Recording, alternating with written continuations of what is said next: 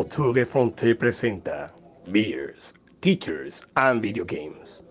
Una charla sobre videojuegos y la vida, influenciada por la cebada, la docencia y la amistad.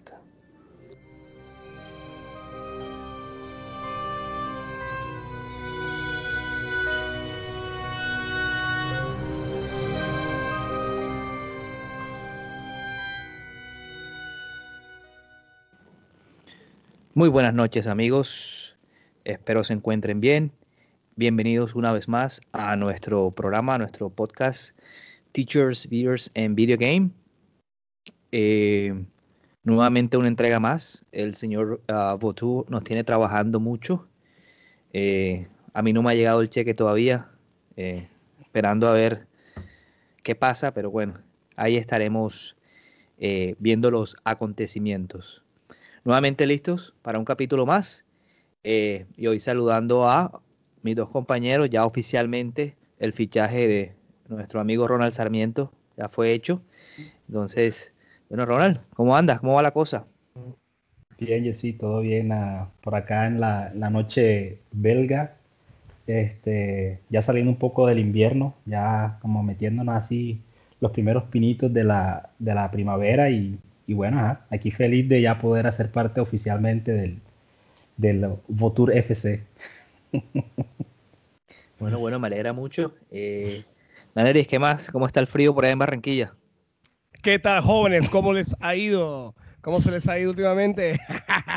no, mentira, acá todo bien, excelente, chicos. ¿Cómo han estado? Te cuento que acá no, acá mucha brisa, mucho viento. Eh, no, mucha brisa más que todo. No hace tanto calor la primavera, eso no se ve acá, acá lo que hace es calor, calor del bueno. ¿Qué tal por allá en USA? ¿Mucho frío? Eh, bueno, yo que vivo en el sur ha estado horriblemente eh, lloviendo. Tengo tres días que no veo el sol y, y mucho frío. Eh, obviamente que hacia el norte pues hay, hay nevadas. Pero así como dice Ronald, ya también se ven poquito a poquito los, los pininos de, sí, la, los primeros de, la, de vestigios de la- primavera. de la primavera, aunque acá el polen es súper bárbaro. Eh, pero bueno, ya ah, les hablaré con, con rinitis cuando, cuando llegue. No, no, no, no, no, no. Yo Eh. estuve allá. Ahora mismo. ¡Ah! Y bueno, Danelis, que hablas de, del calor, ¿con qué estás pasando ese calor cruel? Sí, señor. Hoy me estoy dando el lujo de tomarme una Heineken deliciosa. Así que acá tengo dos, dos laticas pequeñitas, pero está, yo creo que está bien para, para, para esta charla de hoy. Así que, chicos, salud. Ronald, ¿qué tomas? Lo mismo, lo mismo que, que estaba tomando la semana pasada, la, la, la, la, Desperados. Esa cerveza. H2O. Cer- Exacto, H2O con, con, con un, un toque de tequila, que es lo que dice en la, en la, en la tapa de la botella, pero, pero ajá, simplemente así como es como un frutiño con sabor a tequila, ponle tú así, para ponérselo así en términos bastante claros. Ajá, Pero- con pero- eso me voy. Pero, Ronald, ¿cómo, ¿cómo se llama? Vamos a hacer propaganda acá, que la gente de Bélgica que nos escucha. ¿Cómo se llama la cerveza? Desperados. Ah, desesperada. Patuna desesperada. Pues Bueno, sí, me eh, estoy bandeando aquí. Eh, yo por mi parte estoy con una Budweiser Light, una cerveza azul bastante popular acá y bastante, eh, digamos, eh, precio-rendimiento, eh, se ajusta a las necesidades. Bueno chicos, la semana pasada se me olvidó, ya un, un poquito por la vejez, preguntarles a qué andan jugando. Ronald, ¿qué andas jugando por estos días?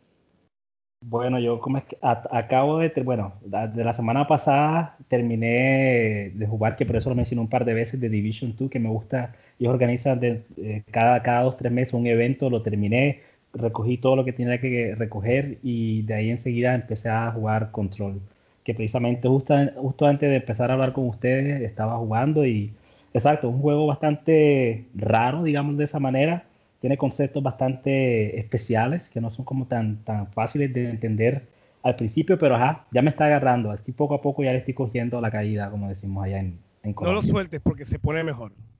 Bien, bien, bien, gracias. Y Daneris, ¿qué andas jugando tú? Bueno, te cuento que yo estoy pegado impresionantemente con Mario 3D World Plus Bowser's Fury. Qué juego tan impresionantemente adictivo. Impresionante, no lo he soltado. Eh, hace poco lo solamente probé, bueno, el, el, CD, el CD World, pues yo le había dado con en en el Wii U. Pero con este Bowser's Fury me ha encantado el juego, ha sido espectacular, ha sido muy adictivo. Como les conté en la semana, se llama a las 4 y media de la mañana para, para pasarlo porque ya quería seguir más. Es muy, muy, muy eh, mundo abierto, explorar, eh, buscar los soles. Se pasa con 50 estrellas y ayer precisamente ya llegué hasta, la, hasta la, la estrella, la, el sol, el sol felino número 100, es decir, que me lo pasé al 100%. Y ahora vendría ya la otra parte, que es la, del la del CD World, pero es muy, muy adictivo, así que chicos, recomendado al 100%. Bueno, bueno, eso está bien, eh, que tengamos esa cantidad de, de, de tiempo jugando.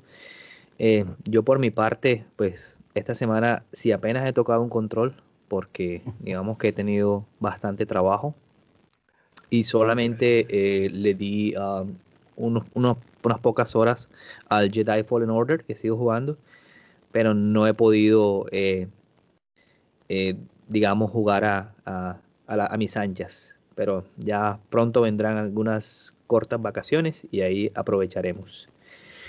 Bueno, gente, eh, para hoy el señor Buitre eh, ha querido que hablemos de un tema bastante interesante. Eh, en capítulos pasados hablamos sobre los villanos y hoy vamos a hablar de algo que a veces la gente confunde, pero que como siempre les decimos, no somos expertos, estamos hablando desde nuestra uh, experiencia. Hoy hablaremos sobre los antihéroes, que ya veremos por qué creemos que la gente y se, va, se van a identificar mucho eh, con ellos.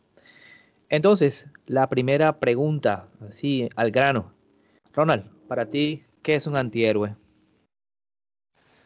Bueno, eh, para mí el concepto de antihéroe todavía es algo un poco eh, raro de comprender. Hay unos ejemplos bastante claros que de pronto lo vamos a ver al, al, dentro, de, dentro, de, un momento, pero para mí es un concepto que todavía es un poco raro de entender precisamente porque yo estaba acostumbrado a esos juegos de, de, hace mucho tiempo, sobre todo a la época del Nintendo y del, Super Nintendo, donde realmente un antihéroe no existía, simplemente existía era la persona que te asignaban a ti, que era el personaje con el que tenías que pasar los mundos, y, y ese para ti era el héroe. Realmente no había, no había manera de distinguirlo como antihéroe esa era la persona que te tocaba, con la que te tocaba jugar y te tocaba destrozar o destruir o matar o cualquier otro término que quieran utilizar a los villanos, que eran usualmente esas, esas criaturas con, con, con, con cuernos, eh, criaturas extraterrestres. Entonces, los antihéroes yo los empecé a conocer ya muy ya pues bastante tarde a partir del PlayStation 3 eh, y específicamente con, con, con, un par de juegos como Infamous, uh, que es el primero que se me viene a la mente. Y para mí el antihéroe presenta, eh, representa esa, esa, esa personificación de una persona que es cool, una persona que hace las mismas cosas que hace un héroe, pero en donde juega una parte bastante grande el egoísmo, imperfección, una persona que tiene el mismo, el mismo objetivo que un héroe normal, pero lo hace a su manera. Y eso a veces indica también hacer las cosas que un héroe normalmente no haría. Así veo yo lo que es el antihéroe. Listo, listo. Eh, buen punto de vista. Eh, Daneris, para ti, tu sí. opinión, ¿qué es un antihéroe? Exactamente. Fíjate que lo que decía Ronald, inicialmente siempre vamos con el, el, el, paladín, el caballero de armadura brillante que va en busca eh, del de rescate de la princesa. Ese es el, el, héroe, lo que siempre conocemos. Siempre tenemos a, a ese, ese, héroe que tiene superpoderes, que va siempre haciendo el bien, la justicia, Superman, ese que es intachable, que no tiene nada de eso. Pero cuando vamos, vemos lo opuesto, lo opuesto, vemos que ya la cosa cambia completamente. Ya vemos que este antihéroe carece de valores. Este, esta, esta, persona pues no tiene ética. No, no, no siempre va hacia lo bueno. Es un sinvergüenza. Es un efonte. estos héroes, estos antihéroes no le importa nada. Porque estos antihéroes van en busca de sus propios eh, propósitos. Sin importarle lo que, lo, lo, lo que le va a suceder a las demás personas. Además de que normalmente es tosco Eh, físicamente no es, no es tan, tan atractivo, no es carismático. Eh, a veces puede ser hasta vulgar. Y a pesar de todas estas características que, que hace que repele, repele hacia los demás, hace actos heroicos. Pero estos actos heroicos se llevan a cabo por motivaciones personales, pueden ser posiblemente misteriosas o quizás ocultas, que van guardadas y eso pues guardada en su, en su agenda. Ese para mí es el concepto de, de antihéroe y fíjate que eh, se, han, se han esparcido mucho últimamente. Se han, se, han, se han visto bastante. Es bastante llamativo esta, esta, este nombre de ser el, el antihéroe, no ser el típico paladín de antes. Bueno, creo que te vas a ganar un, un memo por eh, parte del señor Buitre eh, por eh, difamar su honra. Pero bueno, a, ahí vamos. Yo, yo creo que un antihéroe es un personaje bastante complejo. Eh, pues comparto algunas de las cosas que ustedes dijeron, otras de, pronto eh, no tanto porque creo que eh, el antihéroe comparte características tanto del héroe clásico, el paladín que ustedes hablaban, como del mismo villano o, o enemigo. Creo que la mayor o el mayor propósito o lo que mejor alcanza el antihéroe es que logramos una empatía hacia él.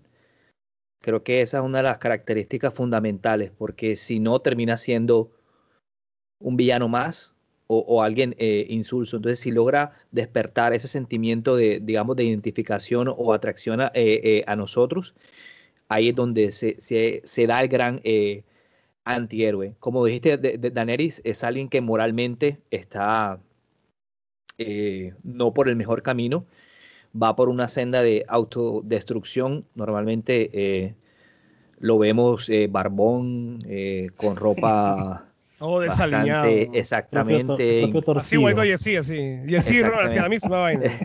incluso eh, inclinación a- hacia ciertas eh, adicciones, eh, digámoslo así, al alcohol, a, a las drogas. Eh, Y sí, yo somos antihéroes. Entonces, un poco, un poco. Pero eh, creo que eh, se retrata mejor con, con ejemplos, como los que ya ustedes mencionaron. Yo voy a mencionar, pues, dos que están de pronto un poquito alejados de los videojuegos, aunque ojalá, o no sé si, lo, si hay videojuegos de ellos dos, pues no los, no lo sé. Pero digo, Con- sí, antes, de, antes de que continúes, yo quisiera agregar algo con respecto a lo que tú acabas de mencionar también. Claro. que es que eh, a mí me, me llamó la atención hace como unos años atrás, pone tú como hace unos cinco o, quizás un poquito años, eh, el cine. El cine se llenó de antihéroes. Y, o los programas de televisión y demás. Mira, hubo una época en que la gente romantizaba el, el- el villano. Eh, los vampiros lo, lo volvieron románticos, lo volvieron cursis, pero es un villano, es, es- un- es un- una, una persona, un personaje que, que mata, es un asesino. o de pronto acá en Colombia, por ejemplo, cuando eh, hicieron la, la serie esta del Patrón del Mal, tú ve- te veías eh, Pablo Escobar y simpatizabas con ese, con ese personaje. Y a veces no querías que le sucediera nada porque tú ibas con él, no querías que le pasara, empatizaba bastante con él. Entonces, si eso sucede, allá o sucedió. Ahora, acá en los videojuegos también eso ha, ha influenciado bastante. Y es ahí donde yo imagino que los personajes que estás a punto de mencionar, pues tendrán ese, ese toque de carisma. Eh, bueno, sí, pero un poquito eh, lo de Pablo Escobar creo que sí, no creo que sea eh, antihéroe porque a pesar de que, bueno, todo lo que ya se sabe, creo que siempre hizo el mal, eso de que construyó cosas, eso sí ya, bueno, ya no vamos a entrar en un debate político o no sé, pero sí pienso que ya Pablo Escobar termina dando, oyendo más allá hacia el villano, eh, por lo que ya hablamos en el, en los- en el programa eh, eh, anterior. Entonces, de los dos ejemplos que quiero dar, obviamente, como decías tú, Deadpool. eh, Deadpool creo que eh, todo el mundo ahora eh, sabe quién es. Eh, aunque la, en, aunque la peli- en la película se retrata un poco más cómico, eh, me- digamos que los que se atención el cómic, Eh, Una saben que vez- es un poquito. Sí, sí, dime. Una, una, una, una, una experiencia. Una vez, eso fue en Halloween del año 2014 o 2013.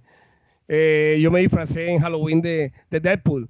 Y nadie conocía a Deadpool. Y cuando me veían me decían, que, hey, mira Spider-Man. ahora, ahora, ahora todo el mundo sabe quién es Deadpool, como acabas de mencionar. Sí, sí, el sí, hombre eso- araña. Es- araña. Eso suele pasar bastante. Entonces, eh, eh, Deadpool, como decía en los cómics, es un poquito más eh, ob- oscuro. Y obviamente un personaje que a mí me encanta, que es eh, The Punisher, Frank Castle. Creo que representa verdaderamente lo que es el, el, el antihéroe. Y sobre todo porque siento que estos dos y la mayoría de, de- antihéroes van, se van ligados como a esas sensaciones bajas como la de la venganza. Ellos hacen lo que hacen, ellos ma- matan sobre todo a gente mala y se llevan por delante lo que se tienen que llevar porque necesitan cumplir con ese objetivo que, que tienen. Entonces, pero al final sien- siento que esos personajes terminan muy expuestos y, ahí logramos eh, eh, eh, simpatizar. A mí otro personaje que me encanta mucho, que también está en los videojuegos, que es Batman, pero sí siento que en mi parte oscura creo que a Batman le hace falta esa estocada final hacia los los enemigos, porque los juegos de Batman que he jugado, el Arkham Knight, el um, no me acuerdo ahora el otro nombre es, bueno, mm, estar colgado, dejarlos eh, eh, en el suelo, solo, solo noqueados y ya. Yo creo que a veces hace falta que hace falta un poquito más. eh, no no Hace, fal- falta más chancletazos. eh, eh, eh, sí, ojalá, ojalá pudiera haber un Batman un poquito más, más oscuro todavía y, y- y- y bueno, vamos. Entonces, para mí, creo que una de las diferencias grandes con, contra, contra el héroe es que el antihéroe tiene cosas buenas, pero no importa, él toma el camino que sea necesario para, para poder conseguir su, su, eh, su, su objetivo. Y respecto al villano, eh, creo que como dije antes, el nivel de simpatía que puedan generar eh, termina, eh, termina eh, dándoles esas, esas eh, diferencias. Entonces, eh, aunque creo que me extendí un poco, pero fue bueno eh, que tuviéramos esa charla como para allanar el, el- el- el- camino. Creo que entonces ahí están nuestras opiniones sobre, sobre el antihéroe. Y la segunda pregunta tiene que ver entonces, Ronald, ¿por Sí. qué llaman la atención? ¿Por qué, como se dice en inglés, ya sabes que somos teachers, ese, ese appealing, por qué la, la, la, la, gente se siente atraídos hacia ellos? Eh, yo creo que lo por lo menos personalmente, lo que a mí me llama la atención de un antihéroe es que gran parte de lo que ya dijiste tú te genera esa simpatía, pero principalmente a mí lo que me parece interesante del antihéroe es que te muestra como esa zona gris en la que usualmente el héroe nunca se quiere meter. Te muestra como esa dualidad en que, bueno, ¿qué haría yo en esa situación? Teniendo en cuenta que, que yo no soy, no tengo los poderes que tiene esa persona, lo haría yo de la misma manera. eh, y te muestra, exacto, te confronta como con, con una realidad eh, en- en- dentro de tu propia perspectiva como una persona, no, no como un héroe, sino como una persona y en lo que tú harías dentro de esa situación. Ah, obviamente el hecho de que el antihéroe usualmente es una persona que tiene alguna clase de habilidad especial, que tiene un poder, que tiene, que tiene un arma, eh, eso es liberante, porque te permite entonces a ti como simular esa realidad de, de la manera en la que eh, se juega en tu cabeza. Um, y principalmente que también te permite lograr los objetivos del juego sin tener que ir por esas vías preestablecidas del, del, del, del propio héroe. Entonces eso para mí es lo que me parece tan interesante del, del antihéroe, es que, exacto, te muestra esa zona gris y te pone a pensar.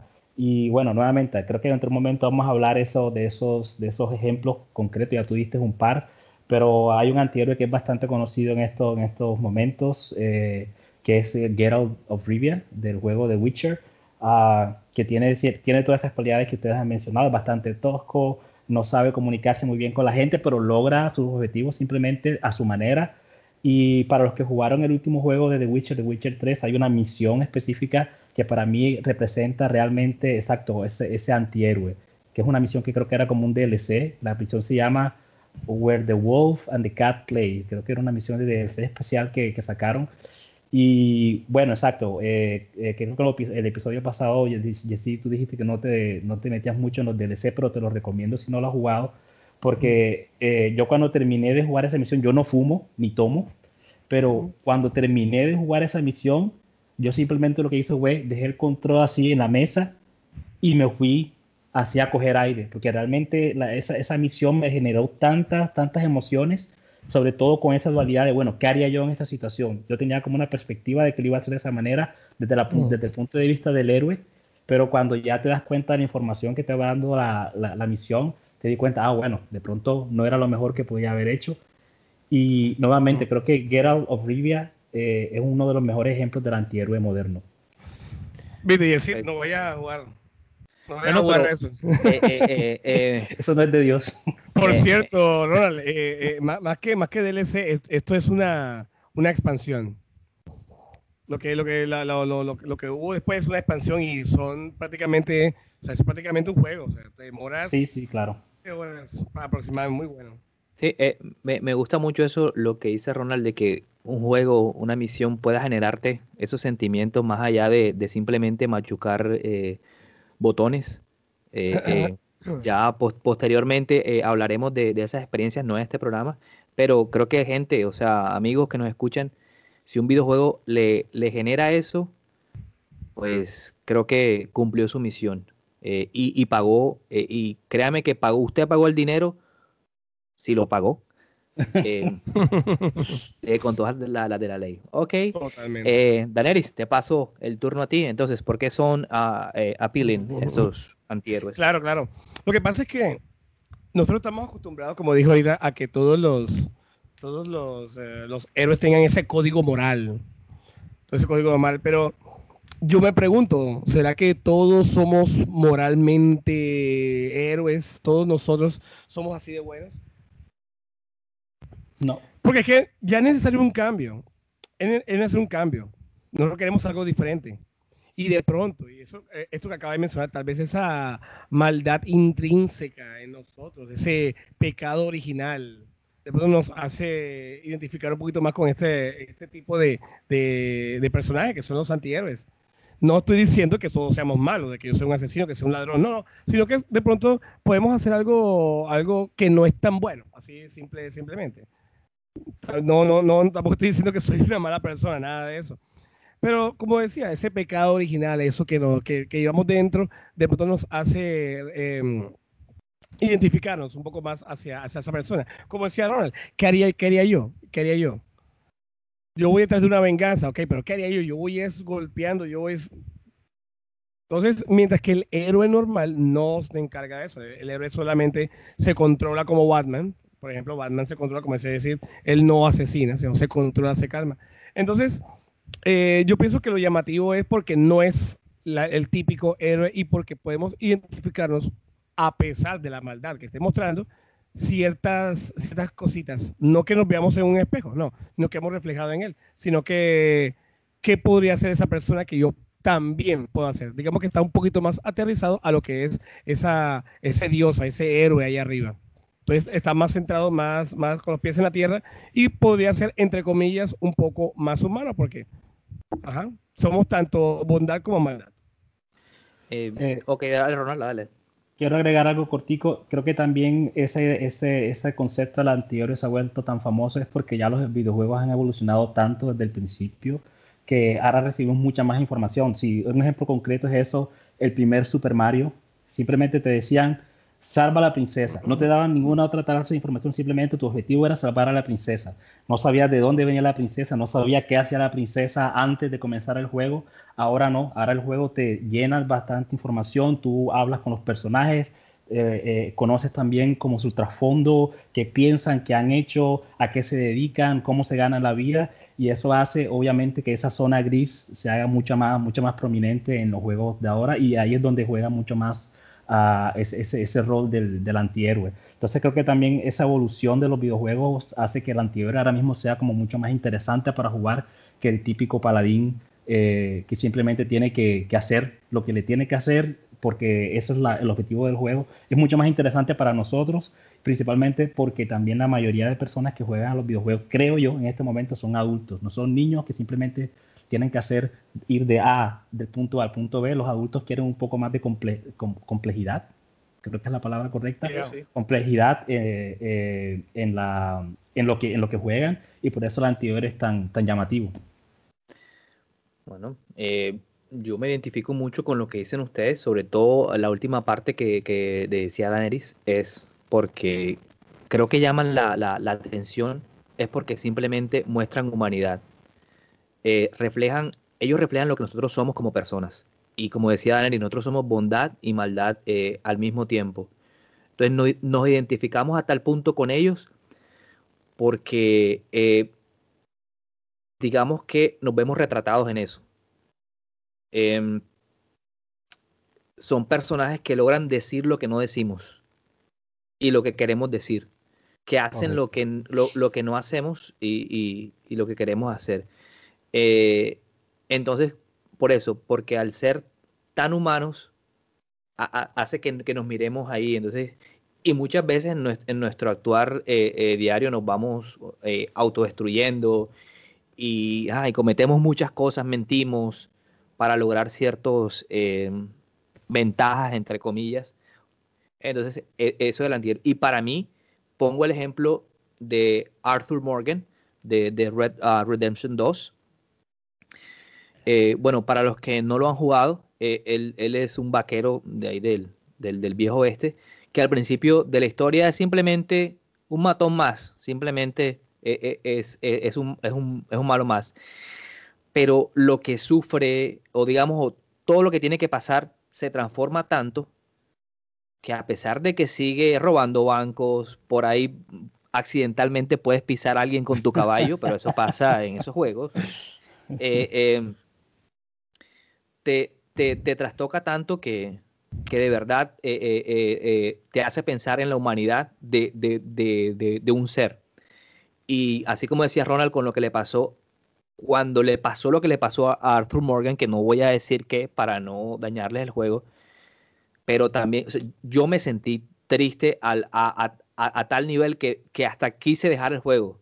Dije, yo no, o sea, dije, bueno, es más, hasta dije, no, o sea, ¿para, para qué? Bueno, creo que ahí les di el spoiler, pero, pero, em, pero, pero, de, pero de verdad me impactó tanto porque de cierta forma me identifiqué con él que, al final solamente dije, bueno, yo, sé lo que pasa, yo sé lo que pasa. Quería, quería y, y, y, a pesar de que cuando salió Red, Redemption 2, los que habían jugado el 1 tenían mucho miedo de que fuera una precuela y de que no fuera tan bueno como el 1. Yo no he jugado el 1, lo, lo voy a jugar, ojalá salga remasterizado algún día. Eh, pero, pero, pero de verdad que sí, o sea, se conecta tanto uno con esos personajes que termina uno, como decía Ronald, hasta dejando el control ahí tirado y, y decir, bueno, calmémonos un poquito y, y, y, miremos lo que, lo, que, lo, lo, lo, que pasa. Entonces, para mí, por eso es que son tan, tan, tan atrayentes, porque e, en realidad son, digamos, eh, una sombra de lo que, de lo que algunas veces somos y queremos, y, y, queremos ser. No sé si alguno de ustedes quiera decir algo más sobre eso. Nada, que puedes puede conseguirte el. No sé si. Yo creo. No está en el, en el Game Pass el, el Red Dead Redemption 1. No sé, yo, yo me lo jugué en, en Google uh, Stadia y ahí fue y ahí fue donde probé que esa tecnología sí sirve. Porque es juego que corre, sí, corre perfectamente, corre a 4K, eh, eh, sonido sin lag. o sea, sin lag absolutamente. De hecho, el juego tuvo un bug, pero fue del mismo juego, o sea, no fue de, de, de la, de, la, de, la, de, la, plataforma. Entonces, eh, por eso digo que yo, yo verdaderamente recomiendo esa, esa, e, esa plataforma. Bueno, gente, entonces el señor Buitre, que ya, entre otras cosas, Daneri, ve preparándote porque ya me mandó un el cheque no me va a llegar, el cheque no me va a llegar hoy, parece, hombre. Parece que viene con un descuento bastante grande por esas injurias que dijiste al principio. Eh, el, el, señor Buitre nos propone un ejercicio. Eh, nos propone tres personajes y de esos tres personajes eh, nos toca decir si creemos que son antihéroes y también explicar un poquito el por qué. Entonces, Daenerys, Comenzamos con el señor Kratos y tú sabes por qué. Oh my God, el señor Kratos. Nada más pero, y nada pero, menos. pero tú sabes por qué te lo estoy diciendo que comienzas tú, ¿verdad? no, güey. Ah, pues sí, sí, claro. Ah. Sí, sí, es que, es que eh, yo le he dado a, a todos los God of War. Creo que me falta solamente la Ascension. Los de PSP también me los pasé. Eh, Ah, sí, igual. definitivamente, definitivamente, Kratos es, es la representación del antihéroe. Kratos es una persona que visualmente es desagradable. ¿eh? Le llaman el Ghost of Sparta porque es blanco, es blanco. Tiene una cicatriz impresionante y tiene la cara como de una bruja. Tiene la nariz como, como, como, como, como dedo cogiendo arequipe. Qué cosa tan fea. pero, pero Kratos, mira, Kratos eh, eh, asesinó a su familia, la- lamentablemente, por, por un sueño, pero mira, asesinó a su familia, a su esposa, a su hija. Eh, mató una cantidad de dioses, acabó con el panteón del, Olimpo, eh, se iba mal con la gente, ha matado humanos. Eh, Kratos es la personificación de un antihéroe. De pronto no es como veamos, vemos a, a los, esos héroes eh, olímpicos como, como Aquiles, eh, como de pronto Ulises. Teseo, Ulises. No, definitivamente este, este personaje es completamente diferente. Es una vuelta de, tuerca a, a todos esos personajes que conocimos allá, aunque, aunque, aunque, aunque de pronto Kratos sea la unificación o el conjunto de esa cantidad de vicios que todos esos dioses olímpicos tienen. ¿Por qué no? Porque, bueno, Kratos vemos que hasta es hasta promiscuo en las, pro- en las propias escenas sexuales de, bueno, entre comillas sexuales de, de la, de, de God of War. Así que definitivamente Kratos es la personificación del, del antihéroe en los videojuegos modernos. Listo, Ronald, ¿qué piensas? Sí, igual, igual. Yo también me, me he jugado, creo que todos los juegos de, bueno, a- menos el último, menos el último que salió para PlayStation 4. Me lo he jugado todos y concuerdo completamente con, con, con lo que dice Daneri, exacto. Eh, a pesar de todas las cosas malas que, que, que hace, por, la, por lo que nos presenta, la información que recibimos del juego, a fin de cuentas, eh, eh, entendemos por qué él hace lo que tiene que hacer y, y lo, lo apoyamos. Y bueno, y esa, esa es nuestra misión, a fin de cuentas. Nuestra misión es llevarlo a que él pueda cumplir su objetivo. Entonces es un, un buen ejemplo de lo que es un, un antihéroe moderno. O Bueno, antiguo, eh, porque realmente eh, de la época antigua. Sabes que yo voy, eh, Ronald, eh, eh, en lo opuesto a ti. Yo no jugué los antiguos, pero sí jugué el nuevo, que es el único que he jugado de- de- del Dios de la Guerra. Y si, y si me refiero solo a ese, entonces para mí Kratos o Kratos no es un antihéroe. No, definitivamente Del no. todo. Se va- va- basándose Por- en el último, no. Exactamente, o sea, como si, si me baso en ese, no, porque la historia que, que, que cuenta, yo la veo simplemente como un padre que quiere mejorar su relación con su hijo, Correcto. aunque no se lo, o sea, no es el padre más cariñoso de- del mundo, pero ahí durante la historia se va construyendo esa relación. Entonces eso, eso está, o sea, sí, tienes, como dices tú, tiene que matar monstruos y tiene que matar a otros enemigos, pero es porque es parte de la, de, de la misión de lo, que, de, lo, de lo que le toca. Entonces, creo que sí es por el último y, y me perdonarán los, eh, digamos, los más letrados en, el- en el mundo del videojuego, pero creo que no.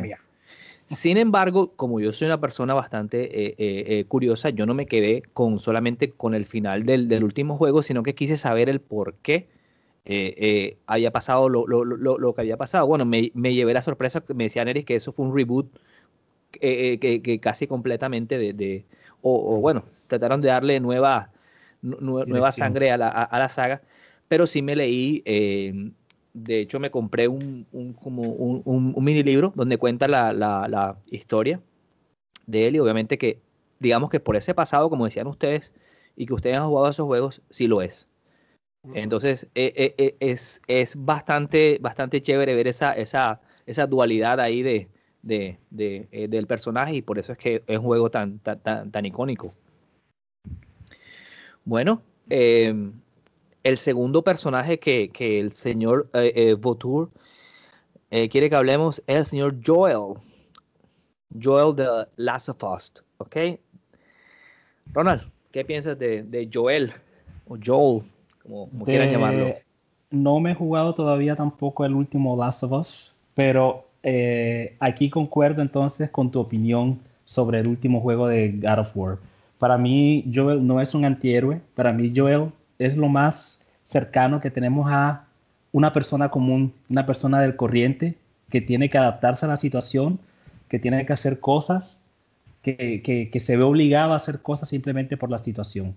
Yo de Last of Us realmente cuando lo terminé de, jugar, yo no sentí que era un juego, yo sentí que era una experiencia, yo sentí que estaba viviendo a través de los ojos de Joel lo que una persona tenía que pasar durante esa situación específica. Y, cuando tomó la última decisión que tomó, yo también dije, bueno, yo hubiese hecho lo mismo. Yo hubiese completamente hecho lo mismo. y por eso yo es un caso especial, a pesar de que es un videojuego, a pesar de que es el personaje principal, a pesar de que lo tomamos como el héroe, yo a él no lo considero ni un héroe ni un antihéroe, yo lo considero simplemente, exacto, una experiencia y que me hace pensar, bueno, ¿qué haría yo en esa situación? No sé si es una respuesta un poco así como trampa porque no lo estoy, no lo estoy encasillando en alguna de las dos opciones que son el de héroe de antihéroe, pero de esa manera es la que siento yo el, personaje de yo. Es tu percepción, está bien, no pasa nada. sí, eh, eh, antes de darle el paso a, aquí a mi amigo eh, Aneris, eh, yo cuando, cuando, cuando dijiste que eso, eso lo haría yo, yo creo que, como yo decía, bueno, lo, lo, que creo que es el antihéroe o por qué llama tanto la atención es eso, porque te, está humanizando de, cierta forma. Entonces, eh, eh, ahí, bueno, ahorita, ahorita eh, divagaré un poquito más sobre eso. Danelis, tú que te has jugado los, dos juegos, ¿nos puedes comentar un poquito más sobre, sobre Joe? Lo que pasa es que, como lo acaba de decir, Joe está adaptado al mundo el cual está viviendo en ese, el mundo que vive es un mundo pues completamente diferente al que estamos, viviendo en estos momentos. Pero Joel no es, no es el típico héroe. Joel es un traficante. Joel eh, pertenece acá de este bando, o sea. Pero Joel, el, e, este personaje, bueno, hace lo que hace, ah, ya todos sabemos lo que, lo que él hace al final, pero él lo hace por, eh, por buscar sus propios objetivos, sus propios intereses personales. Eh, yo, pues yo sí lo considero un antihéroe, a pesar de todo. Aunque hay que tener en cuenta que el mundo en que él vive es un mundo más de, supervivencia, más que todo. A pesar de todo, a pesar de todo, yo pienso que la decisión, aunque Ronald dice que él, él, hubiera hecho lo mismo, es algo muy difícil porque el hecho de que él haya tomado esa decisión me parece muy egoísta de su parte. Pero, por otro lado, si él hubiera tomado la decisión de, buscar la cura, eh, yo creo que ahí hubiera sido un bien común. Como no buscó el bien común, precisamente por eso, para mí, yo lo considero el antihéroe de la historia. Eh, totalmente de acuerdo con, contigo. Eh, Danielis, creo que esa decisión final de él, aunque gente, eh, de verdad lo sentimos y le estamos haciendo spoilers, pero bueno, a veces eh, eh, tratar estos, estos temas sin decir razones o exponer ejemplos, a veces deja la sensación de que nos quedaríamos en el aire. Pero no vamos a decir qué, decisión, que eso es lo que, pero sí fue una decisión bastante fuerte y, yo creo que esa decisión de poder haber hecho un bien más grande respecto a, al bien personal, porque digamos que Eli entró en, entró en su vida como para darle algún cierto motivo, como alguna razón, porque como decía Neris, un traficante y, que estaba también autodestruyéndose, entonces e, Eli llega a su vida y, le muestra otra cosa y le da, le da una razón de, ser, eh, eh, eh, digámoslo así. Entonces, estando el man dentro, o bastante dentro, el, el Joel está muerto al, al principio, entonces, haber tomado la decisión que, tomó solo como, eh, eh, yo diría que como de, celos, o de celos no, de, egoísmo, esa es la palabra, eh, creo que sí lo hace un antihéroe para mí. Entonces, ahí estoy de acuerdo con, con, Daenerys en esa parte. amigos, cualquier comentario que, tengan que, hacer sobre esto, pues son bienvenidos, ya saben, con todo el respeto. Eh, eh, son bienvenidos a, la discusión, sí. Y el último, ya alguien que adelantaba a Ronald, que eh, personaje bastante conocido, no es, eh, ¿cómo se llama el que hizo? Eh, Henry Cavill, que, que hizo Superman, no sé, me acuerdo. Sí, sí, Henry Cavill. Cavill. Exactamente, eh, el señor de la que construyó eh, la, la, Para la gente- la PC, sí. Para la gente que me está escuchando en estos momentos, imagínense a, a quien le está hablando como Henry Cavill, así igualito, igual, pero con el pelo más cortito. Bueno, el personaje eh, es Gerald um, de The Witcher. Gerald de- Pero con de- un mes de diarrea. O eso es precisamente lo que estaba pensando yo. la típica. El Entonces- señor Geralt of Rivia. Geralt. Oye, fíjate, eh, eh, Geralt, yo, yo sé que de pronto ustedes eh, ajá, tienen esa, esa mentalidad o, o- la experiencia que Ronald acaba de, comentar. Pero fíjate que para mí Geralt, Geralt me parece muy carismático, me parece un personaje bastante carismático, a pesar de que también es desagradable, tiene su, su cicatriz, sus, sus ojos extraños, eh, la gente lo trata con, con, con rechazo, con desdén, ya que lo ven como mutante, mutante porque pues es un, es un brujo. Eh, no sé, él, él- tiene esa, esa, ese encanto, ese encanto de... él es irresistible entre las mujeres y no por no lo, no lo digo por la por la por la por la serie. Lo digo por el videojuego y lo digo por el libro que me leí el primero. Me leí que aquí lo tengo se llama aquí lo tengo eh, se llama el último deseo el último deseo. Y entonces eh, ahí te lo describen así no, no, no tan atractivo pero a pesar de todo las cosas que él hace eh, porque él él hace un bien común hace un bien común buscando el propio, porque él, él lo que hace, eh, mata monstruos y demás, eh, lo hace eh, por dinero, lo hace más que todo por dinero. Entonces, no sé, un- yo me siento de pronto identificado un poquito más por, por, por el señor Geralt of Rivia. Pensé que ibas Pero, a decir atraído. no. No lo considero, no lo considero un antihéroe, la verdad, yo personalmente no lo considero antihéroe. Sí, él, él ha tomado decisiones fuertes, como Ronald lo, lo, lo mencionó ahorita, eh, pero él, él es una persona que, se, que va más que todo como queriendo sobrevivir en, en este mundo mágico donde está viviendo. Ronald, ¿qué nos puedes eh, eh, comentar más allá de lo que dijiste al principio? Eh, Seguro. creo que, exacto, ya escuchando las opiniones de ustedes, exacto, estoy tratando de hacer esa, esa introspectiva sobre, bueno, Joel realmente es un héroe, un antihéroe, pero yo creo que el, el- el contexto del juego y sobre todo, el- como no sé cuál es la palabra en español, el setting del juego, es lo que, lo que para mí juega un papel bastante importante. Geralt está en un mundo de fantasía, eh, exacto, las decisiones para los que jugaron o han jugado en el Witcher, las decisiones que toma Geralt eh, afectan el- el- el destino del, del- del mundo y, del- y de, de la dimensión en la que vivimos, pero es un mundo de fantasía. En algún momento en el juego te piden tomar una decisión que tiene muchas consecuencias, pero bueno, yo ahí pienso, bueno, exacto, voy a salvar este universo. A mí es un mundo de fantasía, Geralt es un- un- el propio brujo, y bueno, lo hacemos de esa manera y salvamos el universo. En The Last of Us, The Last of Us nuevamente con Joel, yo estoy viendo un padre, un padre, una persona que, que- que hizo, que tuvo ese vínculo bastante grande con, con- con esa, con esa niña, a Ellie, y que tomó una decisión de acuerdo a lo que estaba sintiendo. Pero nuevamente, eso es otro, otra discusión aparte. Lo, lo que quiero decir sobre Geralt es que exacto, es otro, otro, otro ejemplo bastante claro de lo que es, es un, un antihéroe. Y, y bueno, esperemos que en el Witcher 4 eh, los escritores hagan también un buen trabajo porque igual como dice Daenerys, en el libro lo presenta como una persona bastante desagradable. Los, los, los Witcher usualmente son personas que no tienen, no tienen ninguna clase de emoción. Ellos eh, dentro de su proceso les quitan todas las emociones, pero lo que lo hace tan, tan atractivo eh, en el juego es el hecho de que lo- el- los escritores, el diálogo que le ponen a Geralt lo hacen bastante, bastante interesante, lo hacen, a pesar de que no exprese mucho, con las pocas palabras que dice, te sientes identificado con él. Entonces esperemos Es que en el próximo juego de. Exacto, en el próximo juego de Witcher 4 esperemos que los escritores también sigan haciendo un buen trabajo, que eso es lo que hace tan interesante a. Esperemos que, tu- que, tu- que- que ese comentario sea, sea, se cumpla. Yo creo, yo, yo, yo creo que ese The Witcher 4 vendrá pronto. E- Esa es la reivindicación de CD Projekt Red. Esperemos que Definitivamente. sí.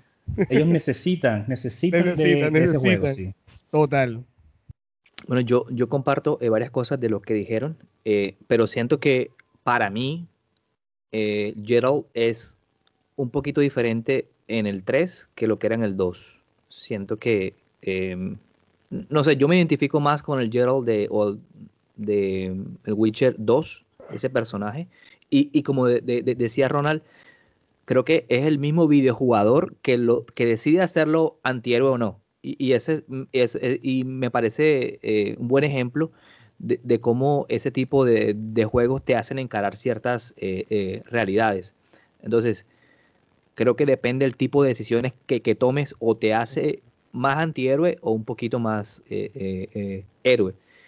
Y como decía eh, Daenerys también, el man, o sea, el, el, Witcher es, es, un cazafortunas, es, digamos, cierto mercenario, pero que también al final va, va, encontrando cierto, eh, ciertos objetivos en la vida, como son los que tienen el 3. Entonces, por eso decía, no tanto en el 2, aunque me identifico más con el, con el Witcher 2 que, que con el 3. Eh, los voy a sorprender, y esta es una pregunta que viene de mí, les voy a hacer una pregunta aquí. Eh, ¿Creen que Nintendo tiene antihéroes? Claro que sí, toda la vida. Te doy un ejemplo, el señor Wario. la antítesis de, Mario, Wario. Y aunque a pesar de todo, en los juegos de RPG de, Mario, tú puedes llegar a controlar a Bowser. También puedes llegar a controlar a Bowser. Están jugando con él. Es el villano. Bueno, entre comillas, el villano. Pero, ajá, llegas hasta un momento hasta, hasta simpatizar con lo que él hace con la historia. Así que yo diría que sí lo tiene, claro que sí tiene totalmente los antihéroes. Y fíjate que, fíjate que Wario comenzó siendo el villano principal en Super Mario Land 2. Y luego lo tomaron acá para ser un personaje ya jugar normal. Y ya lo vemos ya comúnmente, con sus jueguitos de con minijuegos que son muy divertidos, por cierto. Y eh, en Mario Kart lo vemos a cada rato y es, es sí, es, la representación del, de, la, de, la, antítesis, más como una antítesis de, de, lo que es Mario. Y también con Waluigi, que es lo opuesto también de, Luigi. Esperemos que salga esta, ¿cómo es que es? Eh, la sexy Bowsette. Bueno, eh, es bueno saberlo. Yo, yo la verdad, eh, la única vez que, que, tomaba a, a, Warrior era para jugar el, el Mario Kart y ya, solamente eso. que, que, que, es el personaje que, que, que, que ah, siempre uso. Ah, con a mí. Yo también. bueno, eh, aquí tenemos nuestro, eh, nuestro experto de cabecera. Tú, que mencionabas sobre eso, de, lo, de, lo, de, de, qué tanto eh, el alineamiento de una persona que, que, es, o cómo lo quiera jugar, porque aquellos quienes se jugaron Fable, eh, si, tú, si tu corazón dentro de ti eh, te daban ganas de ser lo opuesto de lo que hace un antihéroe, pues así, así va tu alineamiento. Entonces, si tú hacías cosas de paladín, pues eras un, eras un ángel. Y si hacías cosas eh, no tan buenas, pues te convertías en un diablo. O si no, buscabas el intermedio. Todo dependía de la misión que tú hicieras. Entonces, estos tipos de juegos, o también en Infamous, creo que es Infamous también, tú te ibas hacia el alineamiento correcto si tú hacías lo que, lo que, lo, que, lo que realmente correspondía hacer, lo que le correspondía ser un héroe. O, pues si no, te convertías simplemente en un, en un, en un vil villano. Entonces, estos juegos eh, te vas buscando tu alineamiento. Claro, eso depende de cómo tú lo quieras hacer. Si eres un paladín o quieres ser un, un, villano completamente. O eres los dos, o simplemente te pasas el juego dos veces y pues mucha mejor, mucha mejor diversión. Eh, experimenta eh, ambas caras. Bueno, eh, algo que ya se, adelantó un poquito tiene que ver con, la siguiente pregunta y es, ¿por qué creen ustedes que estos antihéroes se han vuelto tendencia eh, a pesar de que han existido eh, desde hace mucho? ¿Por qué se, se han vuelto ahora mismo una moda? ¿qué, ¿Cuál creen que son las, esas razones? Ronald. Bueno, ya yo lo dije también um, un poco. Eh, creo que eh, desde mi perspectiva tiene que ver con el hecho de que la mayoría de, juegos en donde existen este tipo de antihéroes eh, están enfocados mucho más a un público más adulto. Y uno como adulto uno está más interesado en esa complejidad del personaje. Uno no simplemente quiere ir en las vías del tren en donde no tiene esa libertad de escoger qué tiene que hacer. Uno le interesa más como esa, esa dualidad esa, esa que, la, que la situación sea un poco así eh, ¿cómo se dice?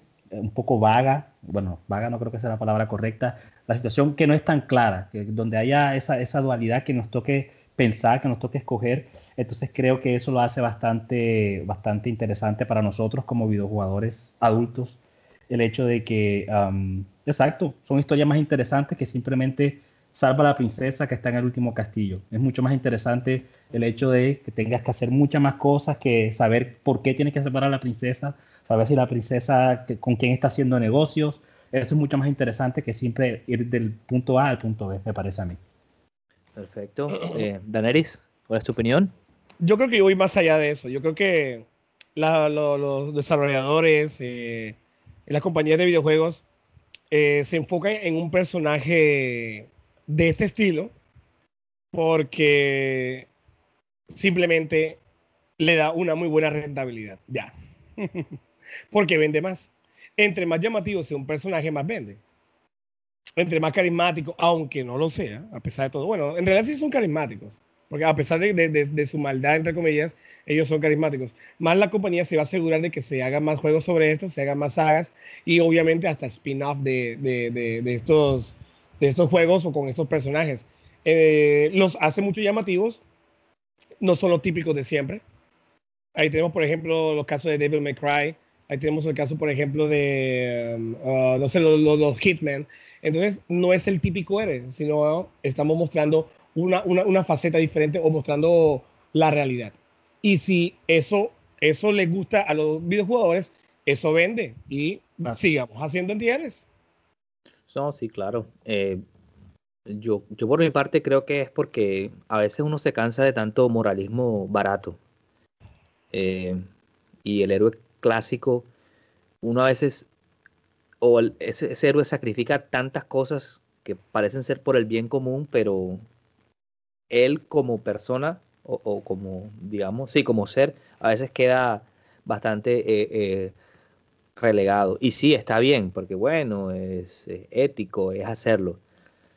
Pero es por eso, porque, pero yo creo que el, ser humano se vuelve un poquito más, más consciente de las cosas malas que hay, de los errores que se cometen, y que no todo el tiempo eh, te tienen que gustar esas cosas. Eh, y me hace acordar, aunque no, es un podcast de, películas, me hace acordar de dos películas ahora mismo. El abogado de, El Diablo, cuando eh, Al Pacino está casi en la última parte de la película, cuando está hablando con, con Keanu Reeves, ese que dice que eh, mira pero no toque, toca pero no prueba. Entonces, exactamente. y el que no se ha visto esa película, pues una película que a mí me parece bastante avanzada a a su tiempo. No, man, yo me lo he visto como más de 20 veces. Me sé, me sé ese, ese, ese monólogo, me lo sé de memoria. El abogado del diablo. No, no, no, eso no es de Dios. Eso no es de Dios, no, no, no. no. Sí, entonces, eh, eh, eh, bueno, ahora que mencionas eh, eso, Ronald, eh, creo que, lo, que, que, el antihéroe, la figura de la deidad, la deja como a un lado, eh, porque a veces incluso siento que la deidad le ha fallado, entonces por eso también es bueno. Y la otra, la otra película que, me hizo acordar fue una, una, eh, reciente, que es eh, El Bromas en España. el Guasón. Eh, creo que sobre todo es, es, ese ser tan, tan diferente en una sociedad, digamos, tan igual, rechina lo mismo que le hace eh, el Witcher, como decía eh, eh, este Aneris. Él tiene una cortada en la cara de todo, pero vive en una sociedad, aunque es mágica, una sociedad que es de campesinos, un poco algo, algo rural. Exactamente. Entonces, me, me, me parece que, que, las características que, que, tienen estos, estos villa, no, no villanos, antihéroes, hacen que, que sean tendencia porque ejemplifican lo que esa voz interna y esa parte, esa dualidad entre maldad y, bondad que tenemos los, los, los, los, seres humanos, aunque hay algunos que, que lo quieran ocultar.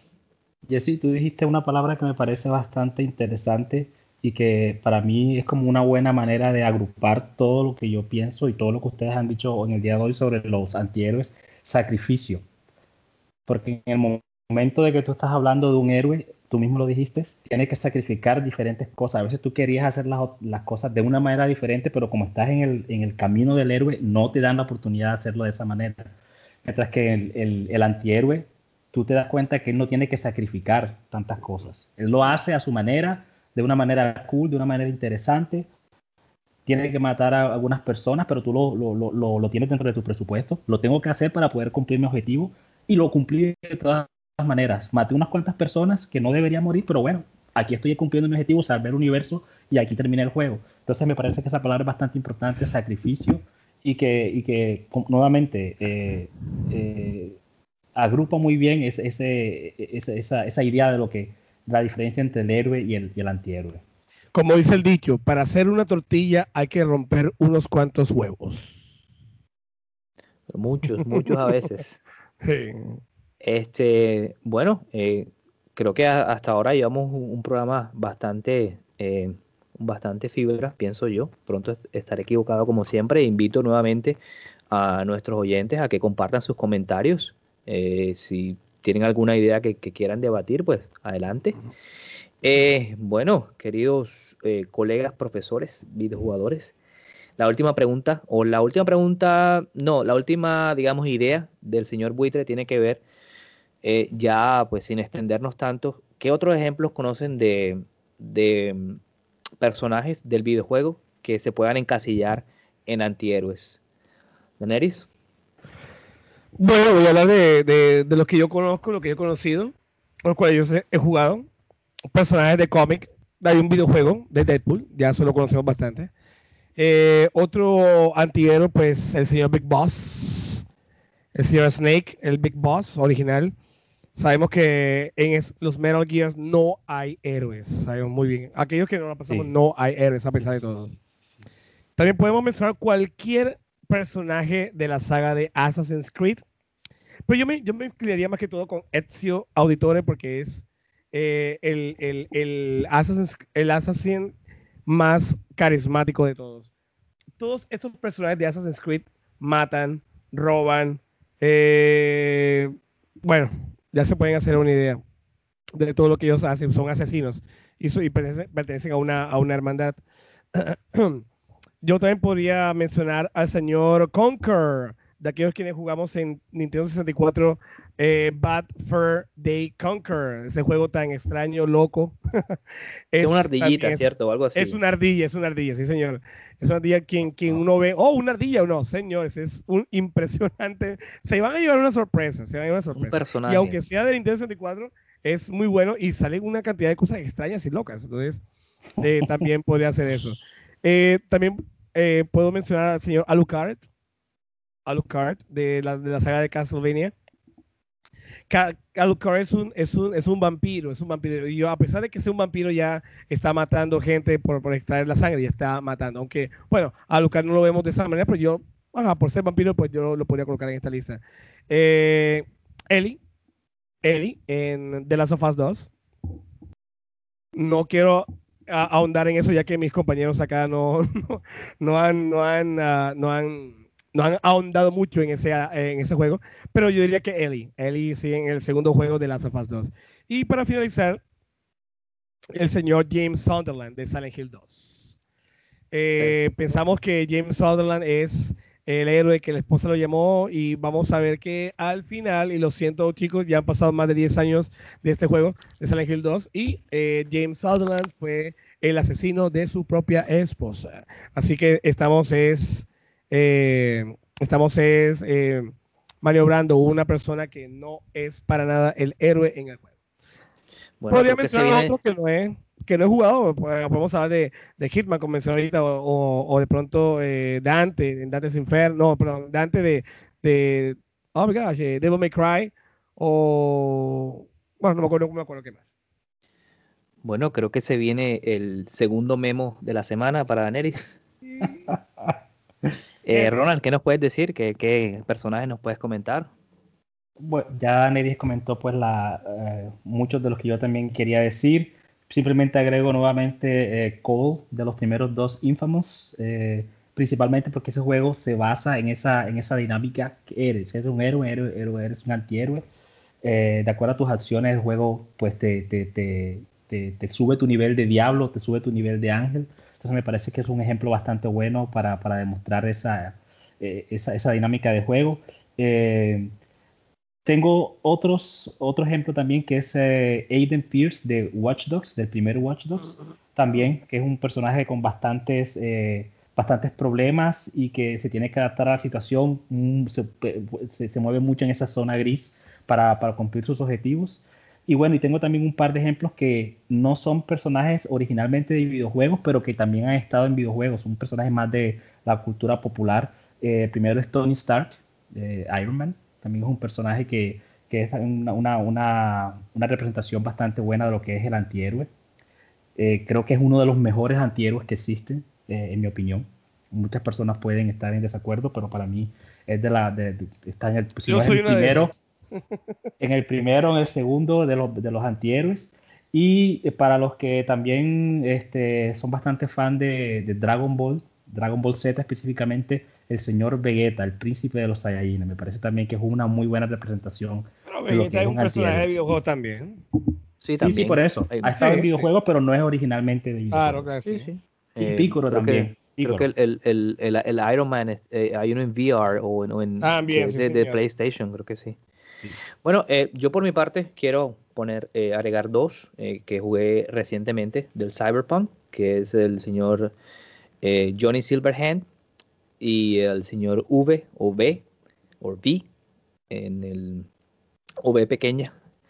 B de vaca, B de vaca. Sí, que es el, que es el héroe bueno, no, no, no héroe, el antihéroe eh, del, del, juego, o digamos que el, protagonista, pero hace un conjunto o un par, un binomio con, con Johnny Silverhand, que, que, de verdad que a pesar de los, de los bugs y de todo lo que ya se ha hablado de, de, Cyberpunk, la historia que tienen entre los dos es sumamente... Eh, atrayente y créanme gente que el día que ese juego lo arreglen, ese va a ser uno de los mejores juegos que, eh, eh, que hay. Entonces, ¿por qué? Porque muchos de ellos también, Johnny Silverhand es un rockero perdido en la bebida, que, que tiene, que no le importa nada.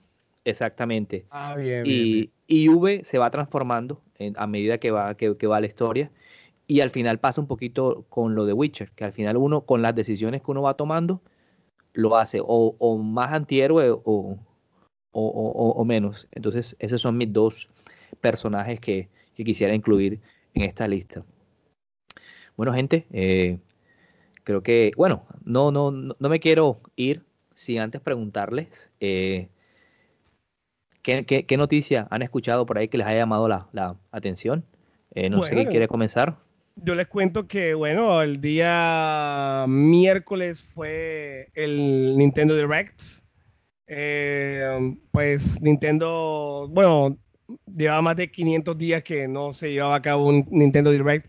Todos teníamos, estábamos esperanzados que Nintendo nos, nos ilusionara. y bueno, sí, mostró uno un catálogo de juegos que es para el primer semestre, pero la verdad es que no, la mayoría, y no me lo digo por mí mismo, esperábamos otras cosas más como de pronto un compilado con el 35 aniversario de Zelda o, Metroid 4 o, el Metroid Prime. Y habían otras cosas que sí sabíamos que venía, por ejemplo, lo, lo, del Bravely Default 2, o de pronto venía también lo de eh, Skyward Sword en HD, entre otros. Sí, estuvo bien, pero digamos que quedó como un sinsabor entre, entre los videojugadores con ese, con, esa, con ese Nintendo Direct. Ok, Ronald. Sí, yo creo que lo que eh, fue como el, mayor highlight de esta semana fue ese Nintendo Direct. Yo no soy pues uno de los mayores eh, usuarios de Nintendo, siento sí que no, no, me, no me ocasionó, no me provocó como esa, esa, esa, expectativa de, bueno, ¿qué viene para mí? A pesar de que tengo un Nintendo Switch, no me, no me, no me provocó como que, bueno, ¿qué voy a comprar en lo que viene en los próximos meses? Uh, Exacto, de pronto eh, lo que están haciendo con el nuevo Breath of the Wild, que solamente nos mostraron a ese señor diciendo, estamos trabajando en él por dos segundos y ya, bueno, y listo. Yo quedé así como que, ajá, bueno, ¿y dónde está como que eh, el bastimento de la, de la sopa? Pero nada, no llegó. Puro caldito. un caldito, eso fue puro agüita con sal, fue lo que mostraron ahí. Pero ¿cómo es que se llama? Exacto, eso fue como lo que me quedó esta semana. Realmente ha sido una semana bastante calmada con respecto a las otras consolas en el mundo de los videojuegos. Sí, eso quedó como cuando el papá, le, el papá de uno le decía, o los papás de uno le decían, bueno, te vamos a llevar de, de, de, paseo. Uno se imaginaba en Santa Marta y lo terminaban llevando al parque Mufdi para que lo alcanzamos a conocer.